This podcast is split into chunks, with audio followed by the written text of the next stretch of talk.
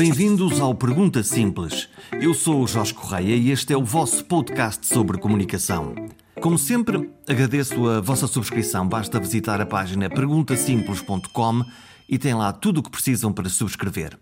É grátis e ajuda-me a ir construindo uma comunidade cada vez mais vasta de pessoas que gostam de falar desta maravilhosa, mas misteriosa arte de comunicar. De falarmos uns com os outros, afinal. Enquanto ouvem, aproveitem e mandem um SMS ou um WhatsApp a um par de amigos que não sabem deste programa. Nesta edição, o tema é ouvir. Isso mesmo, ouvir com atenção. Escutar os outros.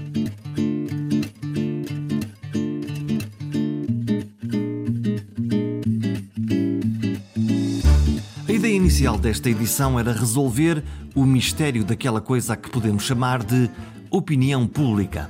Na minha cabeça, a opinião pública é uma espécie de grande telefonia por onde vão desfilando as opiniões de toda a gente. Recorro nesta 11 edição a um sociólogo habituado a ouvir as vozes da opinião pública. António Gomes, sociólogo já disse e atual diretor-geral da GFK Metris, no seu dia a dia ajuda a criar formas de nos ouvir, de nos ouvirem ora sondagens eleitorais, ora grupos de pessoas que opinam sobre os temas, produtos, expectativas ou desejos. E os seres humanos, ora dizem tudo, ora escondem parte daquilo que querem ou pensam. E então, se os temas são tabus, lá está o caldo entornado. O António tem como espinhosa missão de vida, em alguns momentos, mostrar aos líderes políticos que, afinal, o povo já não gosta deles.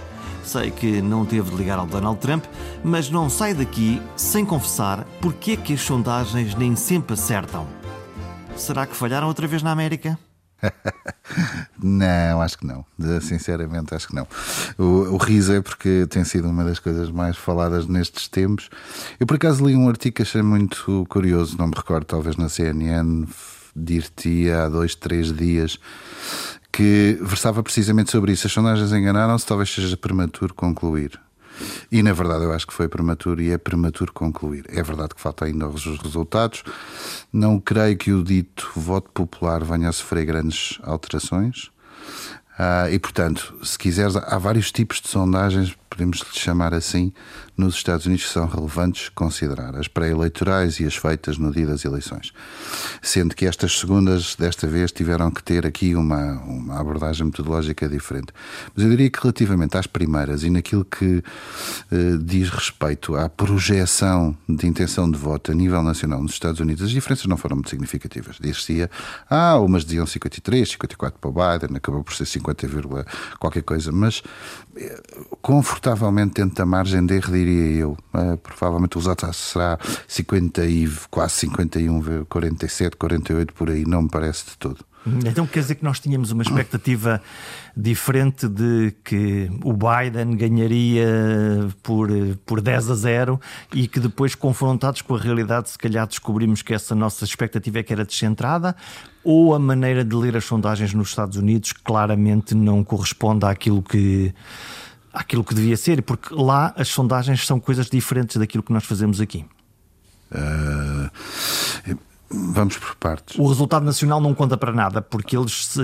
Verdade, é verdade. E, e, e, ninguém se atreveu, obviamente, a fazer sondagens em todos os Estados. O que acontece foi que aquilo que mais mediatizado foi, foi a intenção de voto, ou as projeções da intenção de voto em inquéritos pré-eleitorais para a votação nacional porque tu podes fazer um exercício que é inferir a votação por Estado em função da votação nacional, que obviamente pode ter alguns erros grosseiros e talvez por isso mesmo em alguns estados ou em muitos estados mais relevantes suscetíveis de produzir uma variação significativa ditos swing states aí houve mais sondagens. Portanto houve no fundo dois tipos de sondagens as nacionais e uh, por estado. Um, a questão relativamente a, a grande é, estas eleições tinham uma singularidade. Nós estamos a falar de uh, o, mail, o mail voting, ou seja, os votos postais trouxeram um fator uh, novo, uh, muito significativo, que se traduz naquilo que hoje já sabemos. Isto é, votou mais gente Uh, que alguma vez aconteceu numa eleição nos Portanto, habitualmente, nós aqui em Portugal, o voto antecipado é uma coisa ínfima, residual, muito sim. residual. Sim. Portanto, nós no dia das eleições vamos às urnas e votamos no nosso candidato. No caso dos Estados Unidos, eles podem votar no, na mesa de voto, mas também podem votar por correspondência. E o que aconteceu este ano na, nesta eleição Biden-Trump é que muitos dos eleitores, até por causa da Covid, imagino, decidiram enviar o seu voto antecipadamente. Isso mesmo. E fizeram-no numa, para valores não previstos em número de votantes. Isto é, em número de eleitores que acabaram por ocorrer, e portanto tiveste, se calhar, ou muito certamente, há de haver alguns no futuro estudos que hão de provar se assim foi, mas eu atrevo-me a arriscar que uh, houve uma combinação de dois fatores: o Covid, que fez com que pessoas que habitualmente votavam presencial fizeram no propostal, e pessoas que eventualmente não votavam ou que não se sentiam mobilizadas para fazerem atos eleitorais anteriores, pela polarização que este ato teve, acresceram a disponibilidade para votar pela razão de que agora, podendo fazer postal, não tinham naquele dia que se deslocar lá. Se quiseres estas duas coisas combinadas. E tiveram mais tempo, mais dias para pensar, exatamente, e exatamente. portanto significa que este foi um processo que ao longo do tempo as pessoas foram votando. Exatamente. Eu imagino que para quem faz eh, estudos de opinião ou de audição da opinião pública, isto seja uma gigantesca dor de cabeça. É um pânico. Porque saber uma coisa hoje que é uma intenção de voto em quem é que tenciona votar é uma coisa, saber uma coisa que todos os 15 dias pode mudar, até por algum incidente de campanha, ou então porque um candidato eh, nos fala mais ao coração ou menos, pode mudar a qualquer momento. Pode. E, e o pânico maior é precisamente uh, pânico neste, neste sentido. O receio é que tu não consegues definir na proporção. Imagina, tu fazes um inquérito de mil entrevistas e nas mil entrevistas vais alocar uma determinada percentagem que tu entendes que corresponde a voto presencial no dia das eleições. Como é que isso se faz? Uh, neste caso era inédito, não fazias, não sabias como fazer.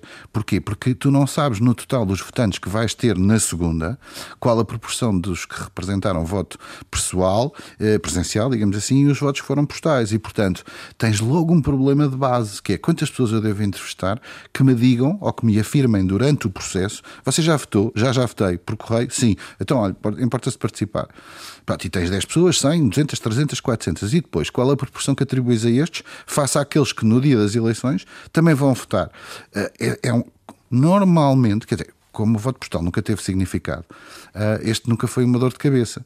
Ah, tornou-se certamente uma dor de cabeça para as empresas de sondagem nos Estados Unidos, porque ah, a maior, a, melhor, a maior fonte de informação para tu definir a proporcionalidade de um e do outro é, é, passada, ou seja, é alguma coisa que já aconteceu e tu sabes o que é que vais, vais replicar a proporção que tens. Ora, como neste caso era inédito, o facto de ser inédito trazia em si um desafio metodológico adicional. Agora repara, nos Estados Unidos muito se falou sobre uma coisa que se chama shy voters, ou seja, se quiseres, os votantes envergonhados, e que tem a ver com esta questão concreta. O que é que são os shy voters? É eu voto, mas não digo? Uh, eu voto, mas não participo em sondagens. Uh, eu, eu, eu, eu, vou por este caminho. Há quem defenda que é eu voto, participo em sondagens e não digo que votei como votei. E são, mentir... Eh, são, são mentirosos? Em teoria mentem. Uh, há duas maneiras. O mentir é, na própria sondagem, dizer ah, eu vou votar Biden, mas depois votaram Trump. Eu não creio que isso aconteça. A tendência maior é para que o eleitor Trump que é aquele que, onde está a maior fatia dos shy voters, simplesmente quando lhe batem à porta, olha, quer responder um inquérito eleitoral, ah, eu não quero saber de política ou não estou para isso. António, tu és sociólogo. Que, que razão é que pode haver para alguém que vai votar num candidato ter vergonha de assumir que votou nesse candidato? Sim. Uh, bom, uh, para nós europeus, eh, muito se fala sobre, oh, enfim, para estudiosos do fenómeno eleitoral e das sondagens e destes efeitos, vamos sempre, acabar sempre por ir atrás de um, de um, de um trabalho científico feito por uma senhora alemã, uma socióloga, Elisabeth Neumann, que eh, que, que, no fundo trouxe uma teoria para explicar este fenómeno e que se chama a espiral do silêncio, e que a espiral do silêncio, assim muito rapidamente, o que diz é uh, os eleitores, uh, os apoiantes de um, de um partido, quando está no poder e esse partido está sobre crítica uh, severa pública, ou seja, os órgãos de comunicação social, etc, etc, eles entram na tal espiral do silêncio, ou seja, não se manifestam, mas isso não significa que não vão votar e que não vão votar nesse mesmo partido.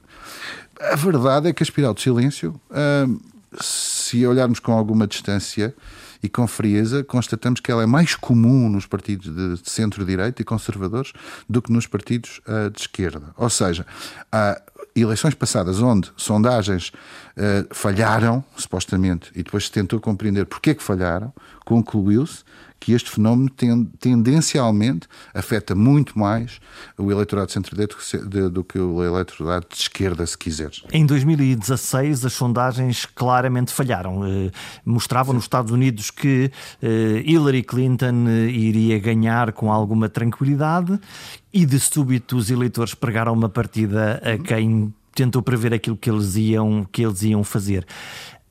Esse é um efeito da, da, vergonha no voto, esse é um efeito da surpresa de, dos próprios eleitores, ou, um, as, as sonda ou, a, ou as sondagens dificilmente conseguiriam captar este tipo de movimento social? Uma, uma questão de base que é relevante até pela crítica, o próprio Donald Trump fez uma crítica às sondagens e, e acha que elas foram um instrumento uh, uh, de, de, propaganda política, se quiseres, ou seja, da mídia norte-americana com as empresas de sondagens uh, conluiaram para dizer que Biden tinha uma vantagem e que isso o prejudicou. Há um, há um postulado de princípio que, quando as pessoas têm esta teoria conspirativa, se esquecem que é nenhuma empresa de sondagens quer falhar. É, todas as empresas de sondagens têm o sonho da consagração da noite dos Oscars, onde eu acertei exatamente naquilo que aconteceu. Portanto, todo o empenho do nosso conhecimento científico, dos nossos recursos, ah, das nossas capacidades, é no sentido de poder intuir e perceber se existem esse tipo de fenómenos, se existem outros tipos de fenómenos que são comuns, não, não são comuns, mas que estão cientificamente estudados, como desistência por certeza de vitória, desistência uh, por certeza de derrota, uh, que são outros, o efeito bandwagon que é beneficiar quem vai à frente, que é isto que o Trump enuncia, mas também tens o efeito underdog. Uh, portanto, tens uma série de efeitos em que as próprias sondagens podem influenciar a maneira como o eleitorado vai votar e quem realiza sondagens tenta, de certa forma, antecipar as variáveis que podem explicar este fenómeno, no caso dele ocorrer, e em consequência disso tê-las presentes e dizer isto pode acontecer. O que é que eu acho que em 2016 aconteceu? Em 2016 uh, houve algum efeito shy voters. Uh, aqui um parênteses, uh, o Huffington Post há duas semanas, nem tanto, uma semana, tinha, antes das eleições, tinha um artigo giríssimo que era mulheres americanas tinham descoberto que os maridos apoiavam Trump. Casadas com eles há muitos anos e não faziam a mínima ideia. E então é muito engraçado, são meio dúzia de testemunhos onde algumas delas dizem: Ah, pá, em 2016, no dia das eleições, eu estava triste, de repente o meu marido uh, está, na, está à mesa de jantar e diz: Yes, ganhamos e demos um, um, um pontapé na, na Hillary. E eu fiquei a olhar e dizer: Isto é o homem com quem eu casei. Pronto, isto é o exemplo perfeito daquilo que em 2016 as sondagens não conseguiram captar e, no meu entender, como te disse, não passa para as pessoas mentirem, passa pelas pessoas não participarem. Qual é o problema? Tu, quando, quando tens uma pessoa que se recusa a participar numa sondagem, tu podes substituir aquela pessoa por um conjunto de características, que é o que se faz metodologicamente de forma correta. Não quer responder, logo vamos à procura Vamos à procura pessoa. de um homem da mesma idade, residente no mesmo sítio, com o mesmo nível de qualificações. O problema é que se a abstenção ou não resposta em sondagens tem a ver com uma determinada visão ideológica ou político-partidária, então tu nunca consegues compensar esse déficit que tens à partida. E portanto, como não o consegues compensar, não vais apanhar shy voters. Porque podias ter um shy. Se as, se as portas das pessoas nas casas tivessem shy voters, a gente chegava lá, aquele recusava não foi mal, vá à procura de outro. O problema é que tu não sabes quem são. Portanto, eu acho que isso aconteceu em 2016. Uh, imagino que tenha acontecido agora, mas com menos expressão, porque há um, há um argumento muito curioso que é o Trump critica as sondagens e, e em parte enuncia este, este postulado dos shy voters, mas se há coisa que ele fez durante quatro anos foi precisamente fazer com que o seu eleitorado não seja shy.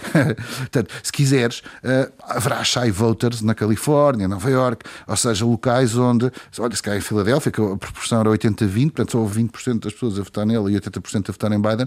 Agora, eu uh, imagino nas grandes cidades, um ou outro apoia apoiante Trump não se sinta muito Uh, se quiseres, sinta-se incomodado em dizer aquilo que pensa, uh, mas, mas, mas ele próprio apelou ao, ao, orgulho de ser trumpista e, portanto, estaria hoje muito melhor o eleitorado para se assumir como trumpista do que em 2016, que foi uma surpresa. Não posso deixar de perguntar, presumo que nos últimos dias tenhas consumido CNN como se não houver amanhã, estamos todos colados um bocadinho àquilo que podia acontecer. Sim. Como é que tu olhas para este, para este fenómeno? Vá, vou, vou assumi-lo do perdedor Trump, eh, olhando para aquilo que os resultados eleitorais apontam e para aquilo que é um comportamento de um homem político. Tu estás habituado a trabalhar com homens políticos eh, que não gostam de ser contrariados, quero imaginar, mas este definitivamente não gosta mesmo de ser contrariado e, e, e criou uma realidade. Sim, o Trump criou uma realidade. Vamos lá ver. A evocação frequente, eh, não é frequente, repetidamente enunciada por parte dos órgãos de comunicação social norte-americanos e não só, entertainers, opinion makers, you name it, que dizem que ele cria realidades alternativas que não são realidade, é uma, é uma característica intrínseca dele próprio. E isso, quer dizer, já, o Trump já era isto antes. O Trump não é, não é isto de agora, não é? Uh, o Trump é um político, parece-me, e os conservadores fazem questão de o enunciar, os republicanos, como uma forma de desculpar algum estilo ou tom menos apropriado, mas aparece com uma mensagem que é antissistema em parte, eh, uma parte da explicação da vitória contra Hillary Clinton tem a ver com isto. Ou seja, ela personificava tudo o que de mau o sistema político norte-americano Washington-based tinha. E, e portanto, ele capitalizou isto. E ele capitalizou isto. Tipo, eu venho de fora, sou rico, não venho para cá para ganhar dinheiro, which maybe it's not true, não importa. Uh, e, portanto, eu vou romper com um conjunto de paradigmas e um conjunto de, de hábitos que a política norte-americana tem que eu não, não concordo com eles e, portanto, vou mudar este paradigma todo. Bom, neste momento estamos numa fase muito singular. Tem a ver com o facto de ele vai ou não conceder e, em consequência disso, facilitar mais ou menos a vida do Biden. A questão, parece-me, que uh, evoca. Há dois temas que são, parecendo o mesmo, uh, não são o mesmo e são completamente diferentes. Parece-me que o argumento da recontagem é razoável que, que ele tenha o direito ou a legitimidade do ponto de vista democrático de exigir uma recontagem, seu pleno direito, e, e tem que se esperar. Pronto, e depois logo se vê.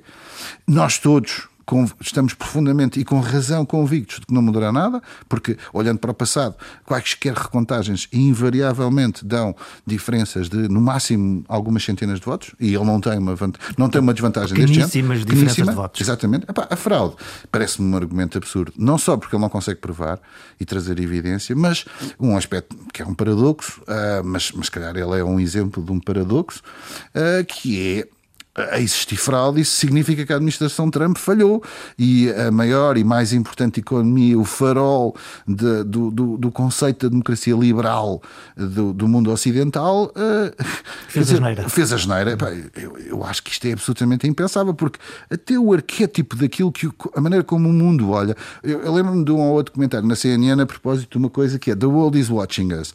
Pá, o mundo está a olhar para nós, quer dizer, que legitimidade terá os Estados Unidos para dois para amanhã, uh, por exemplo, na Venezuela dizer que. O, olhem aí, olhem aí. se, ah, vocês, ah, houve uma violação grosseira das regras das eleições na Venezuela. E o tipo está lá, o maluco qualquer da Venezuela vai responder: Olha quem fala. Quer dizer, não, não me parece. Portanto, a fraude é um absurdo. Uh, é perigosa porque pode transportar valores e, e, enfim, se quiseres, continuará a polarizar, porque mesmo provando a, a ausência de fraude, o problema da fraude, o próprio enunciado em si é perigoso, porque ele pode sempre dizer que houve fraude, mas não detectaram, porque foi tão bem feita que não houve maneira de. Bem, isto deixa.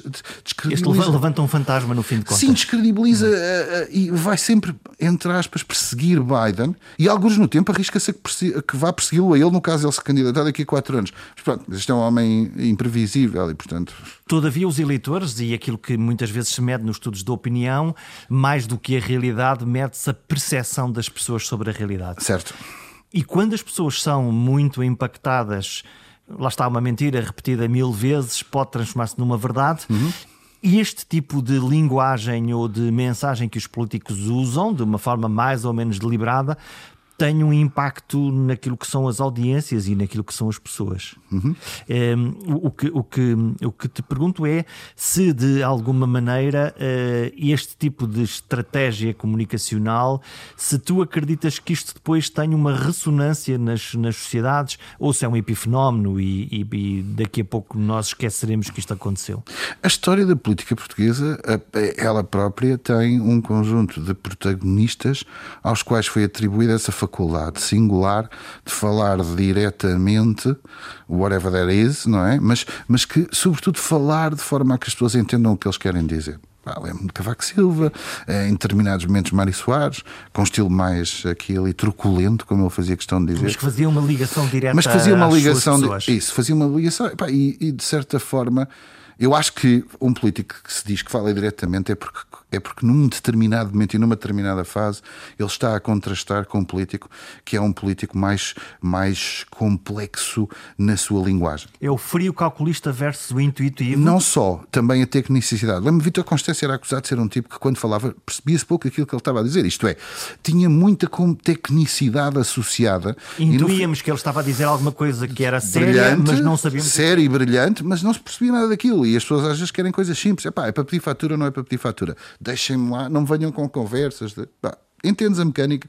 Portanto, agora, isso não significa que não tenhas políticos, por, por exemplo, que do ponto de vista discursivo, uh, uns são mais assertivos, outros são menos assertivos, mas que possas ter.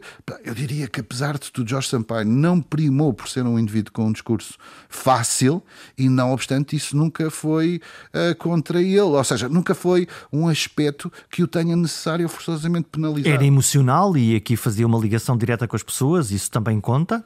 Era, mas não tanto, se calhar, pela natureza do discurso, se quiseres. Uh, a verdade é que Jorge Sampaio acaba por ser eleito Presidente da República e não é Primeiro-Ministro. Quer isto dizer que o eleitorado de um Primeiro-Ministro exige um discurso mais próximo das pessoas e um Presidente assume que pode ter algum tom mais coloquial e distante? Quiçá, o que eu quero dizer é o paradigma não vence sempre de, falando de uma forma direta para as pessoas. Há várias outras variáveis que contribuem. O estilo Trump é, é único, é populista, é populista para limites nunca vistos. É preciso perceber que ele adjetiva tudo o que faz, uh, atrevendo-se a coisas invulgares, dizendo provavelmente foi, sou o melhor presidente na história dos Estados Unidos. Mas é que ele não diz isto uma vez, ele diz isto 30 vezes ao dia a propósito do que quer que seja. Qualquer coisa que ele visite, que vá ver, um produto americano, whatever, é tudo, isto provavelmente é o melhor. Bem, aquilo repetidamente é muito difícil que as pessoas levem, acreditem. Eu, eu vi um senador norte-americano, um senador republicano, dizer: pá, pronto, é o estilo, é o registro, nós, nós já não ligamos. Mas a verdade é que a mediatização do Trump é muito superior a este, este senador e vale o que vale. Uh, talvez seja, não sei, o, o overmarketing, uh, ou que se quisesse, assim, uma coisa, uma linguagem que vai muito para além do que, está, uh, do que é normal, mas também do que é aceitável. É um exagero, se quiseres, é um exagero. Quando os políticos procuram fazer uma medição da opinião pública e vão, estou a pensar, por exemplo, nas câmaras municipais, quando vão à procura daquele que pode ser o melhor candidato para eh, ser o porta-estandarte de uma determinada, de uma determinada candidatura e vão à procura de perceber como é que o eleitorado reage a este candidato ou àquele candidato, isto faz-se em Portugal? Faz, faz. E vai-se à procura de quê? O que, é que, que perguntas se fazem? Uh, normalmente, aliás, é, olha, dir-te-ia que nesta altura é uma das coisas que muito provavelmente em breve far-se-á com alguma frequência. Vem as autárquicas. Vem as autárquicas algures em 2021 e, portanto, começa-se por esta altura. Bem, uh, obviamente que a realidade de uma autarquia ou de um conselho uh, depende daquilo que é a história política recente desse mesmo Conselho. Só se vai à procura de novos candidatos quando isso se justifica. Uh, normalmente, quando tens um presidente, ele recandidata-se, portanto, não, não se põe sequer em questão a possibilidade de ir procurar um outro candidato para o lugar dele. Uh, e normalmente são os partidos que tentam desafiar. PS e PST, em alternância, uh, procuram desafiar-se, procurando aquele que se entendem ser o melhor candidato ou potencialmente um candidato capaz de desafiar o que lá está. Portanto, uh, dito isto, faz-se. O que se procura? Bom, procura-se muita notoriedade numa fase inicial. Uh, a verdade, a propósito de Trump, eu recordo-me ter visto, há de ter visto também, um mini vídeo dele a falar com o Marcelo. Ah, foi recuperado agora por esta ocasião desta, desta eleição, de ele a virar-se para o Marcelo e dizer assim: Então, o Cristiano vai uma vez candidatar-se? E ele olhou para ele e disse: Não, acho que não. Ah, se ele candidatar-se, tu vais perder, não tens hipótese. E depois o Marcelo responde: Não, Portugal não é um país assim.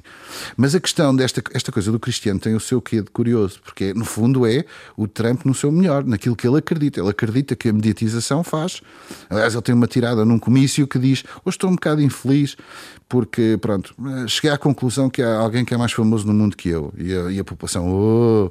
E ele responde: Pois, chama-se Jesus Cristo. E a pessoa, ah, ah, ah, toda a gente a rir. Pronto, ele acredita certamente e 100% no paradigma da naturalidade. Ou seja, um, um, um candidato muito conhecido, popular, tem maior probabilidade de êxito. Isso não é verdade. É verdade que, ao nível das autarquias, tens algumas histórias que em Portugal provam que, por vezes, este paradigma pode funcionar. Eu não quero retirar, por exemplo, o mérito às propostas políticas e ao trabalho realizado por Santana Lopes na Figueira da Foz.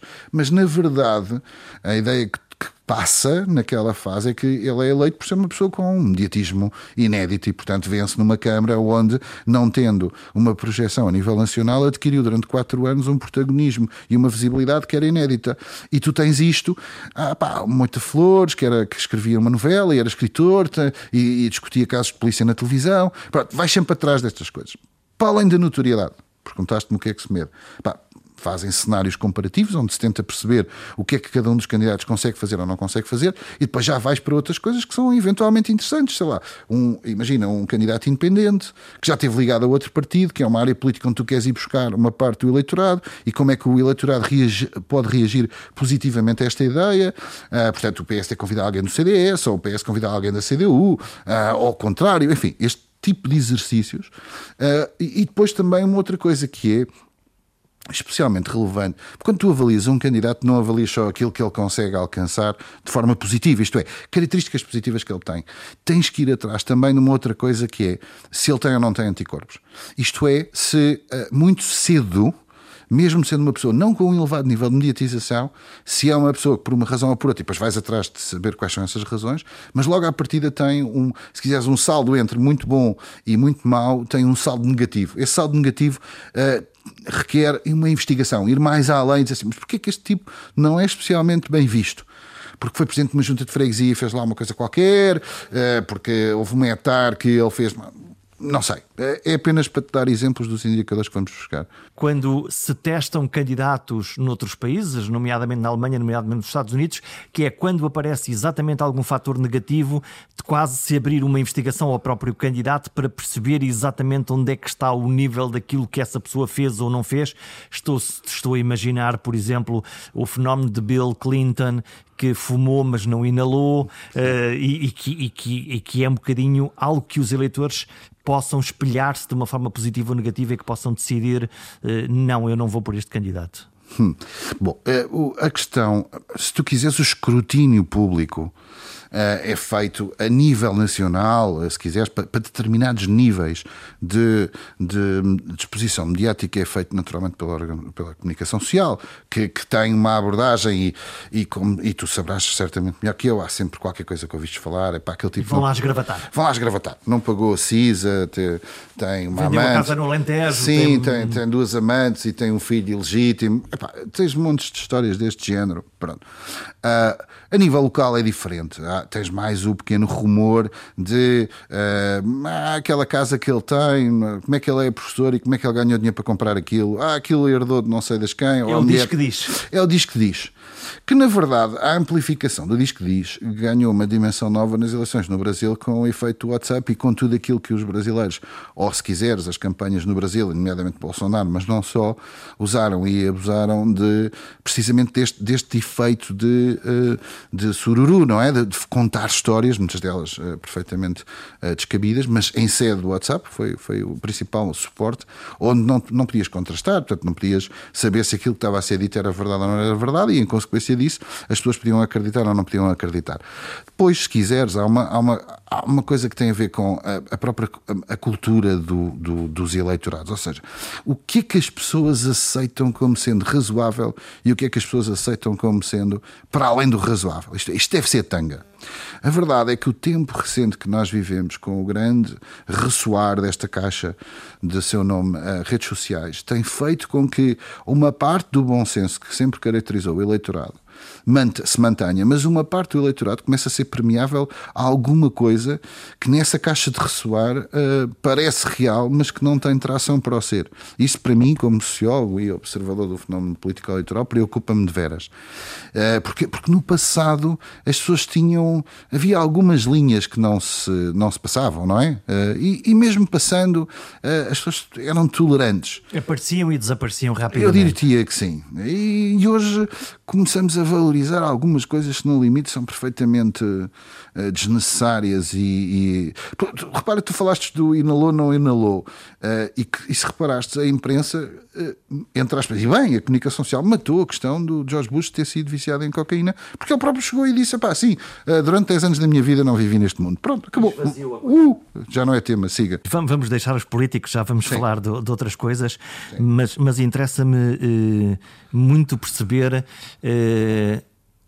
como é que eles reagem às más notícias? Quando tu lhes vais contar que quando eles perguntaram espelho meu, espelho meu, há alguém mais belo do que eu, a tua resposta é bom, se calhar não. Como é que eles reagem? Uh, o, o, político nunca reage bem com más notícias. Más notícias, em regra, significa a probabilidade elevada ou forte de não serem eleitos. É preciso perceber que a maior parte das vezes os políticos se fazem da política uma carreira e, portanto, não estão ali acidentalmente. E esse é o seu objetivo. E não esse é, é o seu objetivo. É ganhar eleições. É ganhar eleições. Eu, uh, enfim, historicamente tinha sempre o hábito de, aos políticos dizer uh, duas coisas. Primeiro, uh, não se zangue comigo porque eu não falo em meu nome, falo em nome de outrem, falo em nome da população que me pediu para eu escutar. O mensageiro. Portanto, o mensageiro. Uh, e segunda e portanto, eu não vou fazer segredo. E, e, já, já disse a algumas pessoas com alguma relevância na nossa sociedade coisas que se calhar nenhuma das outras pessoas que estavam a ouvir a apresentação se atreviam a dizer. E o efeito disse, foi? E eu disse: o efeito é, pá, se quiseres, tem a ver com a personalidade e com a capacidade de cada um de encaixar. Uh, a máquina de ressoar, de, de mensageiro, de dizer: epá, há lá um fulano que disse você é, é uma besta, uh, vai da maneira de ser de cada um e encarar. Mas, mas, mas deixa-me dizer-te, eu acho que independentemente daquilo que nós aqui e ali podemos publicamente conhecer dos políticos, os políticos são mais razoáveis do que parecem. Uh, infelizmente, encenam demasiado para a parte daquilo que é visível. Isto é, a maior parte do político, quando, quando, quando eu lhe dou uma má, mensagem, uma má mensagem, na esmagadora maioria das vezes, até porque eles são inteligentes, sabem que existe uma probabilidade de poder perder. Tem essa Às intuição também. Tem essa intuição, têm medos, têm receios. Uh, há uns que são mais addicted a sondagens e outros a menos, mas sabem que tudo o que eles, tudo que tem a ver com a sua carreira, o seu projeto de vida, o seu projeto para um país, está muito dependente daquilo que o eleitorado vai dizer e não daquilo que é a vontade deles. E, portanto, eles são muito sensíveis. Outra coisa é ensinarem na Assembleia ou em debates que pensam assim, pensam assado. Mas eh, entre quatro portas, se quiseres, paredes, uh, fechados, uh, há bom senso. Prevalece, regra geral, bom senso. O que significa que facilita um bocadinho mais. Agora, não é sempre fácil, porque a tendência para dizer que o mensageiro se enganou acontece, pode sempre dizer, ah, você está enganado, porque eu tenho outra sondagem que me diz A ou que me diz B. Não fez bem a pergunta, não, não fez bem a pergunta. Pronto, eu tenho a, a, a, a tendência para dizer que antes de ser contratado, ou seja, antes de nós trabalharmos para eles, eu aviso logo que, é, o que é que é trabalhar connosco. E, portanto, epá, não vou aceitar que naquele dia, naquela hora, depois me venham a questionar. E, portanto, coloco logo à vontade, porque não é um trabalho que nós aqui, uh, ou que eu na empresa procuro proativamente, faço com gosto e porque me reconhecem ou nos reconhecem a nós valor para fazermos, mas não é uma coisa que, que procuramos proativamente, nem que dependemos dela para subsistir e para perseguir os nossos, os nossos, o, nosso, o nosso negócio, digamos assim. E, em consequência disso, pá, nada como as coisas serem o mais transparentes possíveis uh, e, e depois eu acho que o político é um sinal de inteligência superior perceber que há uma série de coisas que nele próprio não são vistas como positivas e, em consequência disso, têm que agir. Mas depois tens políticos que dizem com a maior das franquezas: olha, eu nunca, eu nunca vou ser isto ou aquilo, percebe? Olha, eu nunca vou dançar num palco. Olha, eu nunca vou. Eu nunca vou Os eleitores até podiam gostar, mas eu não eu não, eu não, não, não, faço isso, uhum. sim, exatamente. Mas essa obstinação, estou a imaginar, por exemplo, em alguns temas eh, delicados, provavelmente Hum, o exemplo mais que me salta imediatamente à cabeça é o exemplo da, do, do pedir ajuda à Troika com, com o primeiro-ministro Sócrates na, na, altura. Há momentos em que os líderes políticos são eh, obstinados, eh, acham que a sua visão da realidade é a visão mais o que é um mérito em algumas alturas da vida e noutras é uma desgraça. E aí aparece uma figura que tu costumas descrever como o conselheiro, quase o conselheiro Acácio, Sim. que ajuda, eh, que dá uma boa ah, é ajuda é para, para explicar a realidade. É verdade, isso é só para também aqui aproveitar este, este momento para, para fazer perceber às pessoas que, independentemente de nós temos uma, uma projeção de um político como um macho alfa, que, à volta do qual uh, ninguém se atreve a dizer rigorosamente nada, isso não é 100% verdade. Uh, os políticos todos, mesmo os mais carismáticos da história política portuguesa dos últimos 40, 50 anos, uh, em determinado momento, por uma razão ou por outra, sempre tiveram pessoas que tiveram algum ascendente sobre elas. E essas pessoas, algumas, são, é um ascendente, se quiseres, imagina, há, há diferentes tipos de ascendente. Há o ascendente político porque são indivíduos que estiveram nesse partido com lugares de destaque anteriormente e, portanto, os ditos senadores, como, um como às vezes de fato têm um legado, uh, ou porque, por qualquer motivo, na, na, história daquele político foram relevantes para a sua carreira e eles gostam de os ouvir e são cerimoniosos e respeitosos nesse, nessa audição, se quiseres, mas também porque há outros que são, aportam um conhecimento técnico que o próprio líder não tem. E, portanto, são pessoas. E uma que, visão externa. E uma visão externa, exatamente. E, e na verdade, outra vez, entre quatro paredes, uh, uh, alguns destes políticos nós temos a ideia, pá, este gajo não houve ninguém, ou que achamos. Não, houve, houve. E há pessoas que têm capacidade de ter ascendente. E algumas delas são precisamente escolhidas para serem os transmissores das más notícias. Quando toda a gente tem medo de ir lá dizer alguma coisa, pá, vamos, vamos falar com o não sei quantos, que ele é que vai lá dizer que isto vai correr mal. Pronto, e, e alguém lá, é, enfim, agora nos Estados Unidos fala-se do, do Kushner, do, do Jared Kushner, lá do, do genro do Trump e da Melania, como duas pessoas a quem pediram para lhe dizer a ele: é pá, se calhar vais ter que conceder. Veremos, se calhar não chegou. Quando, quando nós estamos a, a, a escutar a opinião pública, e é disto que nós estamos a falar, se falarmos de política ou de consumo ou do que for é uma coisa.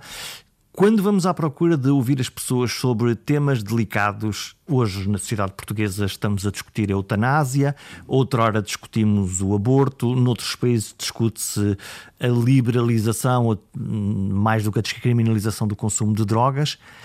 Aí as pessoas uh, mantêm essa sinceridade na resposta, podemos ouvi-las de uma forma se quiseres, se quiser, mais neutra. Se quiser, vamos, vamos chamar a esses temas temas quentes ou tabus das sociedades e, portanto, que são temas que as pessoas gostam de manter alguma reserva sobre as opiniões que têm para a ponto de expressá-las publicamente ou não. Pode ir mais longe, pode ser a pena de morte uh, e outros temas que, mesmo não sendo hoje discutidos, são sempre temas que, uh, quando são discutidos, as pessoas têm maior dificuldade em querer aceitar. O, o que é que acontece? É evidente nos inquéritos políticos, mas também nos sociológicos de investigação, ah, tem que haver espaço para nós podermos fazer perguntas. Uh, outro tema recente e que está aí na berra, o racismo, a pessoa é, não é, a pessoa também não sabe se é ou se não é, uh, mas tendência sempre a pessoa dizer, não, claro que não sou racista, não é? Pronto. Uh, mas depois tem um conjunto de comportamentos que. Portanto, há técnicas desenvolvidas especificamente para tentar precisamente confortar a pessoa para que ela possa responder e nesse ato de responder aquilo que ela diz não ser uh, não ser para quem ela responde, isto é, para o entrevistador, que ele não saiba ou que se mitigue o facto de a pessoa estar a dizer sim, aconteceu-me isto aqui. Imagino que uma, uma chamada telefónica de alguém que faz sondagens seja mais complexo do que alguém que bate lá à porta. Ou... É, aí tens as duas coisas. Há pessoas que preferem responder por telefone a um estranho, e há pessoas que, obviamente, preferem responder na cara da pessoa. Normalmente prefere-se a, a, cara da pessoa presencial porque tem-se medo que o estranho seja um vizinho que quer saber em quem é que ele vota. Já me aconteceu, já tive uma chamada de uma pessoa a dizer: Olha, vocês foram para aqui, é que pareceu-me que era a voz da minha vizinha, eu quero saber, agaja isto e aquilo. Pá, o mundo para baixo. É preferível que seja um estranho verdadeiramente estranho. É preferível que seja um estranho verdadeiro. Como é aquilo que é a velha máxima de que confessamos a um estranho com muita facilidade coisas que não confessamos a pessoas que não são, são próximas. Portanto, se quiseres, tens essa primeira abordagem. Agora, o próprio tema pode evocar necessidade de afinação de técnicas. Uh, eu dou-te um exemplo, um teste feito nos Estados Unidos muito engraçado. Eu falava disto nas aulas, ensinava isto aos meus alunos na faculdade, que era precisamente uh, amostras experimentais, são amostras são iguais, ou seja, as características delas são iguais e, portanto, se tiveres diferenças de resultados, não tem a ver com a amostra, tem a ver com a técnica que utilizas. E, portanto, tinha a ver com a, a perguntar a mulheres se já tinham feito ou não uma interrupção voluntária de gravidez e aqui usava-se diferentes técnicas. Um entrevistador do sexo masculino, um entrevistador do sexo feminino, a colocação da resposta numa urna, tal como se faz nas eleições, e depois uma última técnica que já te explico. Uh, e que vais ver que, que, trouxe resultados consideravelmente diferentes, mas surpreendentes também. Pronto, e o que tu vês é dizer a um homem que já fez uma interrupção voluntária de gravidez dava uma porcentagem na sociedade americana, imagina, não sei o número, mas o que importa é a proporção, 0,0002. Se fosse uma entrevistadora, passava de, de 0,002 para 0,00789, triplicava, quadriplicava o valor. Boletim de voto em urna amplificava em 20 vezes a, a, ocorrência. E depois a última técnica era uma técnica engraçada que tem a ver com, com probabilidades estatísticas. Dava-se um, um, saco com duas bolas, uma branca e uma preta, pedia-se à senhora para ir à cozinha ou a uma divisão da sala, tirava uma bola que ninguém podia ver, voltava e respondia a uma, duas perguntas, que era uh, se tinha feito uma interrupção voluntária de gravidez ou se tinha nascido no mês de fevereiro. Pronto, e ela chegava e dizia sim. Sendo que o sim, ninguém sabia se era por uma ou se era por outra. Também não sabíamos qual é que a bola tinha, que ela tinha tirado. Mas havendo uma probabilidade igual, tirar a bola branca, a bola preta, que é 0,5, e a probabilidade dela nascer em fevereiro, dizias isto tudo, isto fazias uma inferência do valor que podia existir. O outro sim, que não sim nascer em fevereiro, podia valer. Pai, tinhas um crescimento muito significativo. Porquê? Porque estavas a dar à pessoa o conforto máximo que ela podia ter para, quando chegava e dizia que sim, nunca ninguém sabia se ela tinha nascido em fevereiro e, portanto, ficava toda contente e dizia, ok, agora aqui posso dizer a verdade, não falo perante ninguém, não estou a assumir um comportamento. São exemplos, entendes? Ainda hoje, os estudos, por exemplo, são feitos sobre consumo de, de estupefacientes uh, em Portugal são feitos por, por autopreenchimento. Nós, por exemplo, fizemos um. E fazemos dois em dois, três em três anos em prisões. Tem, repara a complexidade. Tu estás a perguntar a pessoas que estão presas em Portugal se nos últimos 30 dias consumiram uh, cada uma das seguintes substâncias e pões lá uma lista de 100. Delicado. Delicado, não é? E aquilo, e alguns que são indivíduos que nem sequer ou mal falam português, temos de ter uma versão de questionário em inglês, e aquilo é auto-preenchido.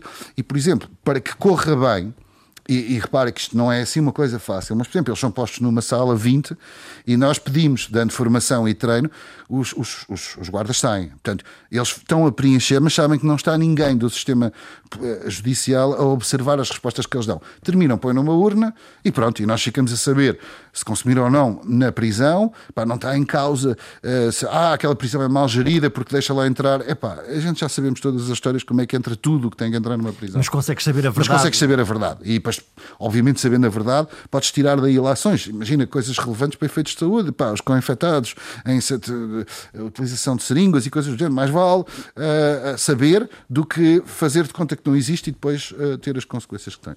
Há uma adaptação técnica à natureza daquilo que perguntas para tentar sempre o mesmo objetivo, que é obter as respostas o mais genuínas e o mais corretas possíveis. Não esquecendo que há temas que evocam sempre o politicamente correto e tu, tu tens que contornar o politicamente correto para chegares àquilo que é verdadeiro. Nós há muitos anos fizemos para o Expresso um exercício que era se os portugueses eram não racistas e ainda recentemente foi feito. Uh, Alice Ramos coordenou um inquérito feito por nós tinha, que abordava esse tema. Mas lembro-me, por exemplo, só para, só para as pessoas perceberem coisas simples. Tu tens um conjunto de leis chamadas leis universais, universais da sociedade. Vou dar um exemplo. Uh, um navio está a afundar para primeiro as crianças e depois as mulheres, certo? Se tu, e nós fazíamos esse exercício nesse estudo que fizemos para o Expresso, que era, olha, você está num navio a afundar, quem é que você salva primeiro? Uma, uma criança de raça negra ou uma mulher de, de raça branca? É uma coisa assim deste género. E depois trocavas. Portanto, punhas uma criança de raça branca. Uh, havendo uma, um princípio de lei universal, mesmo que o indivíduo ou o respondente dissesse, bom, eu não sou racista, mas depois as respostas que ele dava, podia-se inferir esse. Aliás, se reparares, quando este tema é referido ciclicamente na comunicação social, a propósito de estudos, andam sempre ali atrás desta ideia do, do racismo suave, próximo do português suave, estás a ver? somos... Existe, mas não é assumido. Existe, não é assumido e não, não tem assim, não tem, não tem a expressão, não tem uma cor assim tão agressiva como noutros sítios, não é? Quando Lisa Rice, quando veio a Portugal, estava boquiaberta com a estátua do Eusébio, não é? Porque, como ela dizia, é o primeiro país no mundo, e repara, foi há uns anos, ela era secretária de Estado do, do George Bush, eh, em que eu vi um, um, país do mundo ocidental onde há uma estátua de um indivíduo de raça negra à frente do estádio. Nos Estados Unidos não havia, nem o O.J. Simpson teve uma coisa parecida provavelmente também não lhe explicaram a importância que o Eusébio e que o futebol Sim, o Eusébio é o único. Não, é? Aí também não é... sendo o benfiquista, o Eusébio é o Eusébio. Não, é? não, mas também está muito, está muito ligado, obviamente, à, à característica da pessoa que é e da, e da Tudo pública notoriedade da pessoa. Eu tenho a certeza que nos Estados Unidos deve haver, não sei, um Eusébio não, porque só há um, não é? Mas pronto. Mas imagina, num desporto qualquer haverá um praticante equivalente e por uma razão ou por outra não, ter, não tem ou não teve ou não terá tido, ou não, arrisca-se a não ter aquilo que Eusébio teve em Portugal, não é? Não deixa de ser, não deixa de ser um, fenómeno, um fenómeno curioso. Nós estamos a falar uh, aqui de muitos fenómenos vou chamar-lhe analógicos de recolher uh, a opinião do, das pessoas mas estamos a entrar numa nova era, a que vamos, a expressão, o palavrão linguístico é social listening, que é ouvir usando técnicas, por exemplo, do que é que se está a dizer nas redes sociais, ou usando informação daquilo que também se chama Big Data, que não é nada mais, nada menos que é grandes, gigantescas quantidades de informação que permitem saber o que é que nós escolhemos, o que é que nós não escolhemos, se preferimos ir por esta prateleira do supermercado ou por aquela, isso vai mudar, está a mudar a nossa maneira de ouvir, a maneira como a sociedade está a comportar-se? Sim, está claramente, claramente. Repara, a, a história da Cambridge Analytics é absolutamente notável.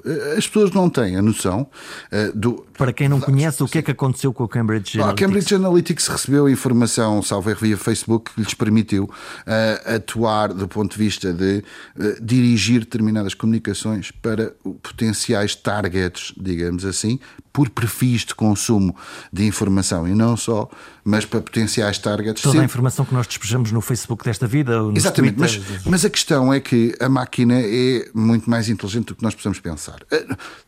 Qualquer comentário que seja feito hoje publicamente, seja o Bill Gates ou quem quer que seja, que fale sobre artificial intelligence, nunca, dizem, nunca te dizem a verdadeira expressão de até onde é que a máquina consegue ir. Mas a máquina está neste. Imagina, desde que começámos até agora, há máquinas que, estão, que aprenderam imenso. Mas aprenderam, epá, não sei quantos milhões de neurónios de capacidade analítica Inteligência associada. artificial, muita certo? rapidez na análise. Muita rapidez grande... na análise, muita inferência. Portanto, tu tens cada vez mais capacidade. A máquina não, não não, só analisa o que tu fazes, analisa como fazes, que, que características tu tens. Sabe, imagina uma coisa simples, aquelas coisas a brincarem que dizem assim: se você fosse um animal, que animal é que era? Pá, podes ter um AI simples que vai só às tuas fotografias e vês a cara que tu pões e depois põe-te lá um, um bulldog porque parece que tens a cara de um bulldog, Pá, mas ele pode ir muito mais longe e pode ir buscar não só as tuas fotografias, mas os textos que tu escrevestes, uh, os likes que tu tivestes, uh, para depois dizer que tu és um animal generoso,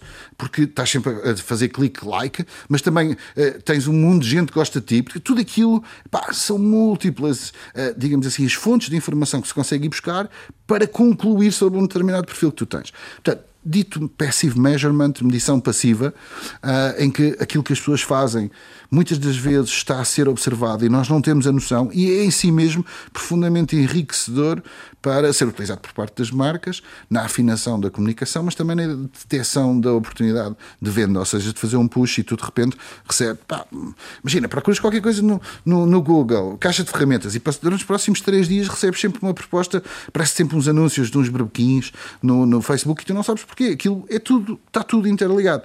Claro que Facebook e Google destacam-se porque tu tens um assignment. Isso é muito importante ter presente, tanto num como noutros, tu, não só por teres consentido ou não teres consentido, tu inscreveste estás-te a dizer quem és. Estás a abrir um pouco o jogo.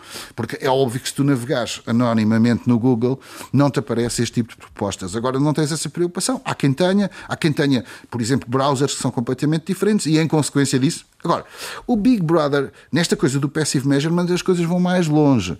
E o exemplo que eu tenho para trazer aqui, que comento, tenho comentado, e acho que é relevante, é o exemplo de um tipo nos Estados Unidos que uh, os Estados Unidos têm sensivelmente, se não me engano, 15 milhões de act, super active users of personal assistants. Portanto, tipos que são altamente viciados nas, nas Alexas da vida e nas Siris para fazerem tudo.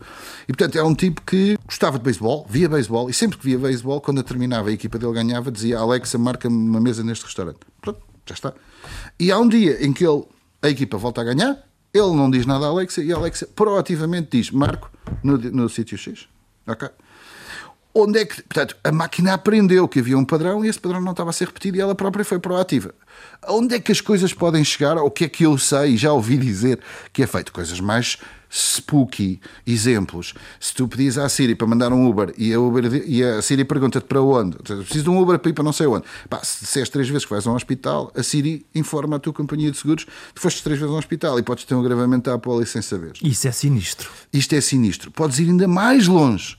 E, por exemplo, como elas detectam sons, nomeadamente a Alexa, se tiveres a ver um programa de televisão e gemeres que pode ser por desejo sexual, mas mesmo por medo, ela estabelece uma correlação, por exemplo, que tu estás a ver um tipo de série e isso que isso produz um mal-estar em ti. Uh, e depois, estabelecendo esta correlação, podes ir um dia um médico e o médico diz: pá, você não pode continuar a ver aquele programa que você vê na televisão. E tu apanhas um susto, tipo, really? Só porque ela está a detectar som. E, e, e depois, é o problema é estas, estas coisas. O problema não, a questão é é um big data. Imagina até, o quê? até onde é que isto vai, até não onde é? é que isto vai? Isto é uma coisa que... inacreditável no sentido. É informação que nunca mais acaba. Eu acho que ainda há lacunas graves do ponto de vista das ferramentas de tratamento destes dados, ou seja, acho que há algumas grandes consultoras mas, estão mas, a tentar... mas estamos a reservá-los, não é? Esse é que é o ponto, é que é, apesar de Sim, não conseguindo não, analisar, não aquilo está lá. Eles estão lá no está tempo, lá, está, é? está, está. Tá. E um dia vai ser usado.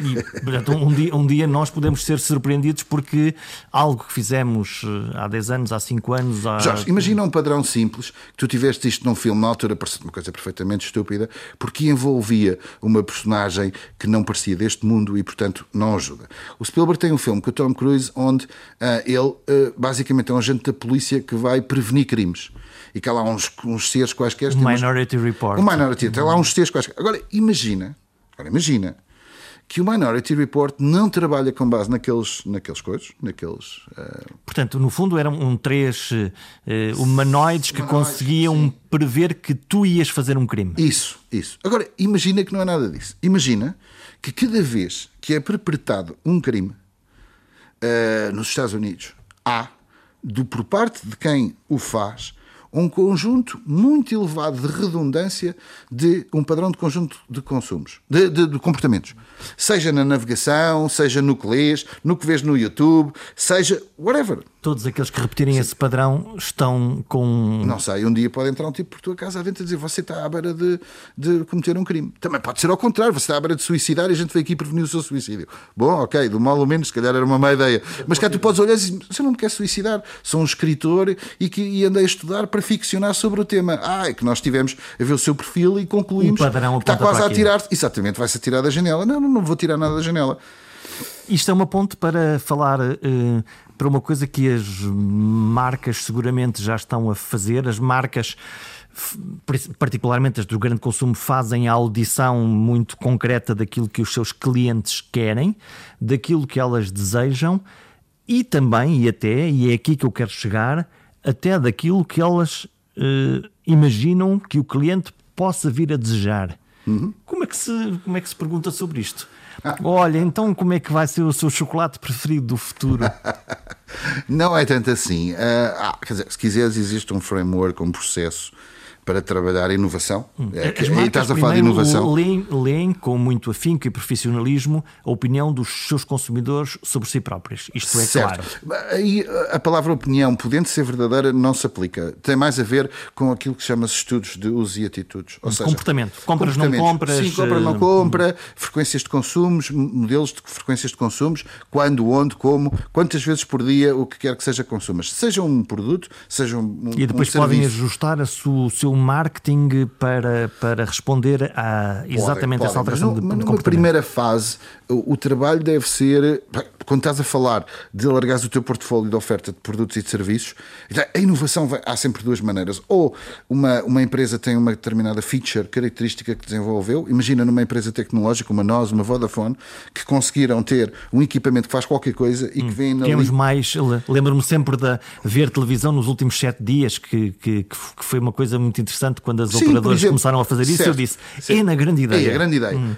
Resta saber se essa ideia nasceu de uma característica que eles desenvolveram e pensaram que aplicabilidade eu posso dar a isto, ou, ao contrário, quando foram perguntar às pessoas o que é que gostavam que acontecesse e o que é que acabou por acontecer. Eu, eu, eu vi em 2000 e. Pá, eu queria ser preciso na data, mas prefiro não te dizer, porque será alguns em 2004 dois, se calhar antes. Mas eu lembro de estar na Edimburgo, na Escócia, numa apresentação da minha empresa multinacional com 200 clientes e uh, estavam a, estava um indivíduo a apresentar um estudo que tinha sido feito sobre características do um futuro uh, modelo da Motorola.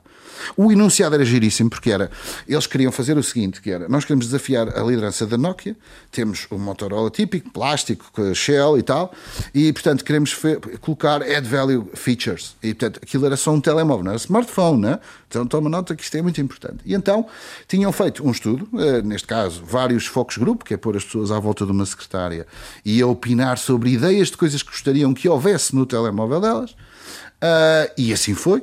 Ou seja, as pessoas começaram a dar ideias sobre coisas que gostavam que os telemóveis tivessem. Uh, e depois aquilo que eles selecionaram do que era execuível face às características do telemóvel naquela altura.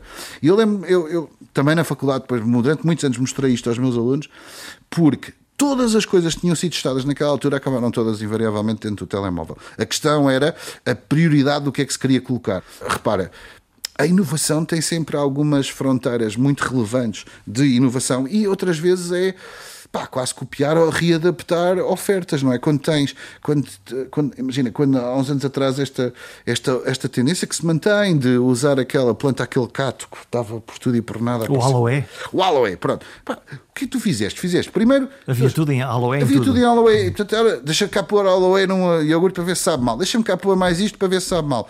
E aliás, tens, por exemplo, naquilo que se chama produtos funcionais, isto é, que trazem um determinado benefício, característica, pá, pequenos elementos que são lá metidos que sabem mal, depois tem que se meter lá uma coisa para contrabalançar o gosto, e pá, depois vais tentar convencer o consumidor de que aquilo que tens é, é diferenciador e que, e que corresponde a uma necessidade não satisfeita, e depois tens todo aquele ciclo de estudos que se seguem, que é crias uma marca, vais atrás da comunicação da marca, da retenção da marca, da memorização da marca, da comunicação correspondente, podes fazer estudos de pricing, porque também são relevantes. Este meu produto é novo, portanto é uma categoria nova, quanto é que as pessoas estão disponíveis a pagar por isto, em, em comparação, qual é a necessidade primária que satisfazes? É matar a sede, é matar a fome, é uma... Se aceitas pagar mais ou menos, eu estou, Sim. deste o exemplo das cervejas, Sim. Claramente, quando começou a aparecer no mercado das cervejas gourmet, que nós experimentávamos na Bélgica, por exemplo, que, que são extraordinárias, eh, rapidamente, mesmo quem não gostava de, de cerveja começou a olhar para a cerveja como, como uma bebida próxima do vinho, se, se, podemos dizer, ou então o contrário, que me imagino, imagino brancos e tintos, e subitamente os rosés começaram a, a, florir exatamente para ocupar determinados nichos de consumo. As cervejas gourmet, em geral, artesanais, é um trend mundial, não tem nada a ver com isto. Mas se te recordas um lançamento da Central de Cervejas que eu achei particularmente bem sucedido, eh, nós trabalhámos muito com a Central para chegar àquele momento, e foi muito engraçado, porque eh, não sei se não foi nesta sala, se não foi nesta sala, foi numa sala parecida parecida com esta, em que tudo nasce precisamente de nós estamos nessa fase de conhecer os hábitos de consumo por parte dos portugueses, em que há um indivíduo que diz uma coisa que parece uma parvoeira, que é bom, bom era ter uma cerveja para acompanhar as refeições. e dito assim, parece que está a dormir, não ligou nenhuma ao que nós temos para aqui a perguntar. Uh, e, portanto, deixámos cair, não lhe ligamos. Mas depois, mais tarde, quando estás a analisar as respostas, tentas perceber onde é que ele quer chegar o que é que ele quer dizer com O que é que ele quer dizer? Ora, o que ele quer dizer é que definitivamente uma lager não é a resposta, porque isso ele sabe que existe, uh, e é aí que nós estávamos a falhar no início de que ele é burro, afinal ele não é burro, ele está a falar de outra coisa. E que outra coisa é esta? Para ti daqui nasceu no enunciado de um insight que nós entendemos que era um insight vencedor, testámo-lo como insight, e aqui é importante dizer, testar um conceito é testar a ideia de um produto. Ele pode existir ou pode não existir, mas sem, é, é testado. E é aqui que começou a nascer a cerveja boêmia, a Sagres boêmia. É giro, porque, no fundo, ok, uma cerveja para acompanhar as refeições terá um teor alcoólico mais elevado, uh, que, pá, e, e repara, Talvez as pessoas não tenham a noção disto, eu estou a falar à vontade, porque isto foi apresentado a mais do que um congresso, uh, não só de marketing, mas de estudos de mercado sobre este longo caminho que a Central de Cervejas fez para, para, para, que, para que saísse. E repara, uh, é, é para mim um dos anúncios mais marcantes que eu me lembro em Portugal: é o Pierce Brosnan a fazer um roubo no bairro alto, no carro, e que tenta comprar uma cerveja, boêmia precisamente com, com, com diamantes que tinha assaltado. Um, mas é um longo. Pá, tiveste desde uma gastronomia criada à volta do uso de boémia para fazer um frango corado, para fazer um frango recheado com farinheira. Criou-se uma narrativa à volta Uma daquilo. narrativa à volta de tudo aquilo, com base num, primeiro num conceito vencedor, depois num produto vencedor, e pelo meio fizemos carradas de testes com diferentes tipos de cervejas para perceber qual a cerveja que melhor correspondia precisamente ao conceito que tinhas identificado como vencedor, e depois lançaste. E depois testaste o nome, testaste as campanhas de comunicação, o reconhecimento uh, das campanhas, uh, e depois vais por este life cycle onde investes muito dinheiro, as marcas investem muito dinheiro no acompanhamento da comunicação, da comunicação e marca, porque é muito relevante, é onde é posto todo o dinheiro e onde há uma dependência estratégica para saber que haja um retorno daquilo que haja um retorno daquilo que é o grande investimento que ali é feito, e depois tens o, o ciclo de vida, se quiseres, de um produto ainda a seguir, que tem a ver com toda a dimensão de lealdade, de satisfação uh, e barra lealdade do consumidor do teu produto que no caso dos serviços é um mundo muito específico, que é o um mundo dos chamados CSAT, Customer Satisfaction, que também se chamam Consumer Experience, porque cada vez mais o consumo é uma experiência de consumo e, portanto, muito nesta lógica que tu bem sabes do que eu te estou a falar, que é Customer Centric, ou seja, tudo à volta do, do, do cliente e daquilo o cliente como que é o Deus que tudo decide. Deixa-me dizer-te uma coisa gira, já passou há algum tempo e posso-te falar, mas, por exemplo, recordo-me que antes das eleições legislativas fiz um ou dois focos grupos sobre temas que estavam a preocupar os portugueses e é muito engraçado. O tema da saúde e da prestação dos cuidados de saúde uh, era uma. É uma foi, neste caso até inclusive é no Porto, achei imensa piada porque estava, enfim, um conjunto de pessoas à volta da mesa, como disse, e uh, alguém diz, pois, e a saúde? A saúde neste país está como está. E, e, e ah, pois, ah, e, e, há um indivíduo que vira se diz assim, pois eu não tenho razão de queixa. Uh, tive que ser operado num, há um apendicite no São João, foi marcado, correu bem, pediram para lá voltar, fui lá voltar, tirei os, os os, os pontos. Já lá fui a duas consultas. Olha, todas as vezes que eu precisei marcaram quando eu quis, à hora que eu quis. Não esperei. Mas esperei mais de quê? Eu, eu espero mais tempo para entrar no estado das antas do que para ser atendido numa, num gabinete de consultório pelo médico. Portanto, uma experiência perfeita. Uma experiência perfeita, mas sobretudo uma coisa curiosa que é quando ele diz isto, agora imagina o que é a dinâmica de grupo e a reação de grupo. Todos os outros têm que fazer um ato de contrição. E então ele baseia-se no. Ah, eu, eu também não tenho razão de queixas. Só que eu tenho uma vizinha que me disse e tu tens uma representação. Entre aquele, entre aquele que experimenta e, e aquilo que é a representação que ouviu dizer. Certo. É, é, notável. Ou seja, as pessoas. Não, há determinadas coisas que tu tens de tentar descodificar quase o que as pessoas estão a dizer, uh, se é uh, fact-based ou. Epá, ouviu dizer. Um contágio de percepção. E um contágio de percepção. Completamente, completamente. E isso, por exemplo, no caso da saúde, é muito marcante. Tanto que, há bocadinho estamos a falar de satisfação, uma das coisas que também se analisam, enfim, há vários paradigmas relevantes e que estão, são trendy hoje, este já tem alguns anos, mas que eu acho que tem um grande valor analítico, que é os chamados Magic and Miserable Moments. Ou seja, momentos mágicos que tiveste na relação com uma marca ou com na prestação de um serviço e os, os momentos miseráveis, seja, mágicos e miseráveis. Bem, claro que o marketing aprende com aquilo que, por exemplo, tu tens uma pessoa que vê um momento miserável e depois vê um momento mágico a seguir, consegues aumentar a satisfação quase para maior do que aquela que terias se nunca tivesses nem um miserável movimento. Ah, e um Magic Moment e um, um Miserable and then um Magic. Entendes? Isto são coisas simples. Uh, Vou dar um exemplo uh, de, um, de, uma parametrização de, de, um caso destes que nós fizemos. Giro. Pá, energia. Portanto, tens um fornecedor de eletricidade. Se houver um corte de energia, tu admites, pá, caiu uma árvore, não sei, qualquer coisa. Se tu ligas para o call center e dizes, olha, nós vamos tentar recuperar, mas pá, em princípio está estimado em meia hora. E se tu tiveres ao fim de 5 minutos, aquilo que foi um momento miserável, que foi, custaram-te o, o serviço que tu pagas para ter, Hum? E depois a seguir, ah, é criada uma expectativa de arranjo, tu meia hora, ok, bom, eu tenho que ir trabalhar, mas pronto, obrigado, deixa estar. E, pá, e cinco minutos aparece a luz e tu, uau, wow, estes tipos são mesmo bons. Então o momento mágico compensa claramente o momento miserável e tu estás uh, numa relação com a marca tipo, uau, uau. Ouviram-me, responderam-me muito mais rápido do que sim, eventualmente sim, podiam ter uh, levado. Sim. Ah, isto, isto, como fonte de conhecimento e às vezes de ensinamento, é extremamente relevante. Claro que, pá, eu, eu dou por mim às vezes. eu não, anteontem. Tu estás contigo a fazer autópsias destes momentos. Completamente. Outro, anteontem liguei para uma agência imobiliária uh, porque queria visitar um, um, um apartamento. Pronto. E, e, a senhora disse: Ah, sim, senhora. E depois ela disse: Pronto, então eu vou falar com o proprietário para marcar a visita. E, oh, senhor António, diga-me só uma coisa: o senhor um, quer empréstimo bancário? E eu, desculpe. Uh, não, queria só saber, mas está a pensar que teria um empréstimo bancário. Mas o que é que isso veio a propósito? Não, porque nós temos acordos com bancos.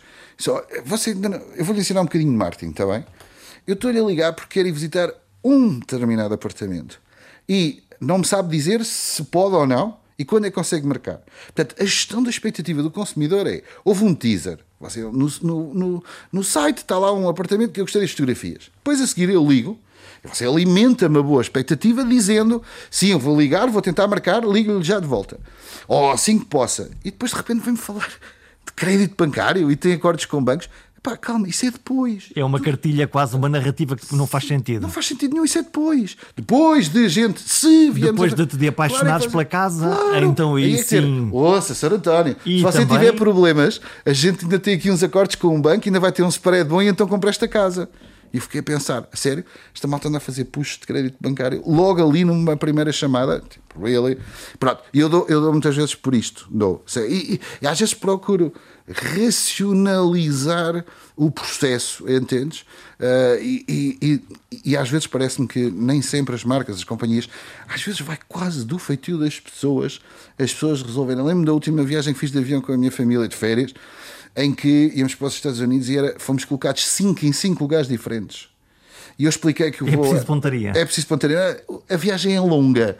E eu não quero, porque os miúdos são novos. Epá. E a primeira funcionária da United Airlines disse: There's nothing we can do. E a segunda funcionária da United Airlines vai comigo à sala de espera, tem o nome de todos os outros lugares onde podia fazer um arranjo, vai falar com cada um dos passageiros one by one, não desfaz nenhum núcleo familiar e põe-nos a nós todos em duas filas uh, arrumado. Pá, o que é que eu faço a esta senhora? Dá-lhe um beijo. Acho que durante uns meses ainda sabia o nome dela. Cliente satisfeito, portanto. Neste Pergunta Simples, aprendemos como as marcas descobrem o que queremos comprar agora e no futuro, que as sondagens recompensam ou punem os decisores políticos e que a opinião pública até é ouvida para escolher os melhores candidatos a uma eleição. Sabemos também que é difícil pôr-nos a falar de temas tabu, pois claro, e que todos os dias há computadores a colecionar os nossos dados para saber como pensamos. Façam por isso a vontade à máquina e abusem das vossas redes sociais para partilhar o perguntasimples.com. Eu fiz uma sondagem a mim próprio e decidi que para a semana cá estou de novo. Digam qualquer coisa na página www.perguntasimples.com.